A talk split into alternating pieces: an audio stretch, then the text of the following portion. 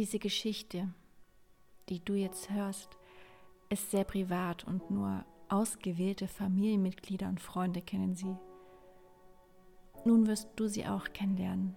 Aber zuerst muss ich dich darauf hinweisen, dass es in dieser Geschichte von einem sexuellen Übergriff in meiner Kindheit handelt. Wenn du vielleicht ähnliches oder Schlimmeres erlebt hast, kann es in dir unangenehme Gefühle hervorrufen. Aber lass mich dir eins verraten. Es hat ein Happy End. Es war im Sommer, ich glaube im Jahr 1996. Ich war zwölf Jahre alt und mein Körper veränderte sich langsam von einem kindlichen zu einer fraulichen Figur. Meine Eltern haben gute Freunde, die einen Sohn in meinem Alter haben. Wir kannten uns von klein auf und standen uns sehr nah. Doch in diesem Sommer veränderte sich alles. Sein Vater und er wollten in unserem Garten zelten. So bauten sie es an einem warmen Nachmittag auf. Meine Mama stand in der Küche, um das Abendessen vorzubereiten, und mein Papa unterhielt sich im Garten mit dem Vater des Jungen. Der Junge und ich gingen in das Zelt. Ich fand es total spannend, denn mit unseren Eltern waren wir nie zelten. Ich legte mich hin und fragte mich, wie es wohl ist, bei Nacht in diesem Zelt zu schlafen. Da drehte sich der Junge zu mir und fing an, mich anzufassen. Ich wehrte mich und sagte, dass ich das nicht möchte. Doch er war stärker und hielt mich fest, um mich weiter zu berühren. Dabei flüsterte er, ich will das mit dir machen, was ich in den Zeitschriften meines Bruders gesehen habe. Ich versuchte mich aus seinem festen Griff zu lösen, doch es half nichts.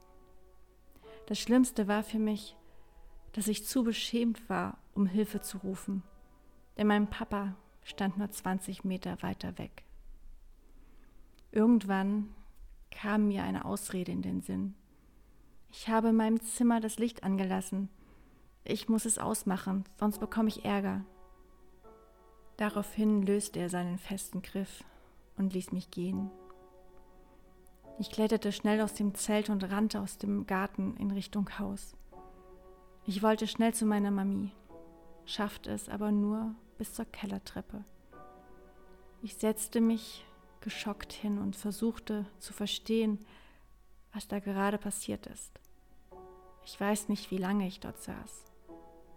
Es muss eine längere Zeit gewesen sein, denn der Junge folgte mir und fragte mich, Wolltest du nicht das Licht in deinem Zimmer ausmachen? Ich nickte und rannte schnell ins Haus zu meiner Mama, die immer noch in der Küche stand und kochte. Wie ich es meiner Mama erzählte und ob ich weinte, weiß ich alles nicht mehr. Aber eins weiß ich, meine Mami, die sonst nie die Hand erheben würde, wollte los, um ihn zu bestrafen. Doch ich hielt sie zurück. Warum? fragte sie entsetzt. Ich schäme mich zu sehr, erwiderte ich. Meine Mama musste mir versprechen, dass sie niemanden davon erzählen würde, nicht einmal meinem Papa. Und das tut sie bis heute. Also machten meine Mama und ich gute Miene. Nie werde ich die traurigen Blicke meiner Mama vergessen, wie sie versuchte, mich bei ihr zu lassen wenn wir bei der Familie zum Geburtstag eingeladen waren und ich eigentlich nicht bei den Erwachsenen bleiben durfte, sondern mit in sein Zimmer gehen musste, um mit ihm zu spielen. Aber es wäre zu auffällig gewesen, wenn ich nicht mit dem Jungen gespielt hätte. Ich kann dir nicht genau sagen, ob noch mal etwas Ähnliches zwischen uns passiert ist. Vom Gefühl her ja. Die Jahre vergingen und Gras wuchs darüber aber anstatt im saftigen Grün war es gelb. Ein Fleck, den man gerne aus dem Gesamtbild entfernen möchte. Meine Eltern hatten immer noch guten Kontakt zu der Familie und so sahen wir uns zu jedem Geburtstag. Doch immer, wenn er mich umarmte, erweckte das in mir eine ungewollte Intimität. Trotzdem dachte ich, dass ich es verarbeitet hätte. Ich redete mir ein, so schlimm war es nicht, es ist nichts passiert. Doch in mir schon. Als ich mit Mitte 20 wegen meiner damaligen Essstörung eine Psychologin besuchte, kam genau diese Geschichte wieder hoch und ich brach in Tränen aus. Ich hatte dieses Ereignis wohl doch noch nicht verarbeitet.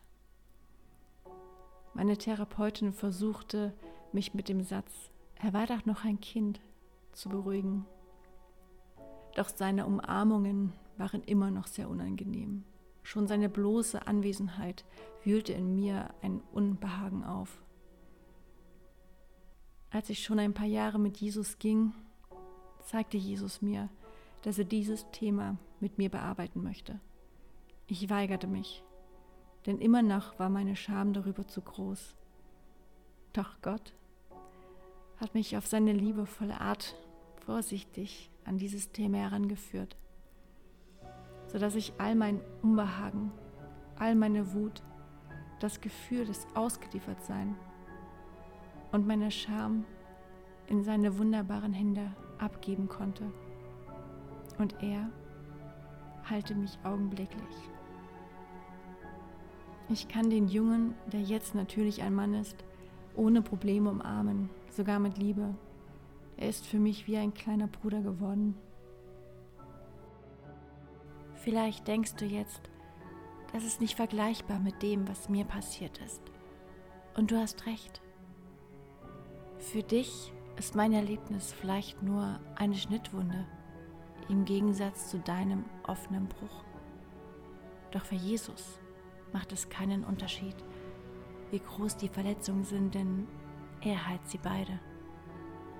Ich möchte dich ermutigen, all deinen Schmerz, deine Ängste und deinen Scham Jesus zu geben, denn er heilt die inneren und äußeren Wunden der Menschen. Und du kannst es selbst erleben. Er legt dir sanft seinen Mantel an, um deine Scham zu verdecken, um in dir die Heilung zu erwecken.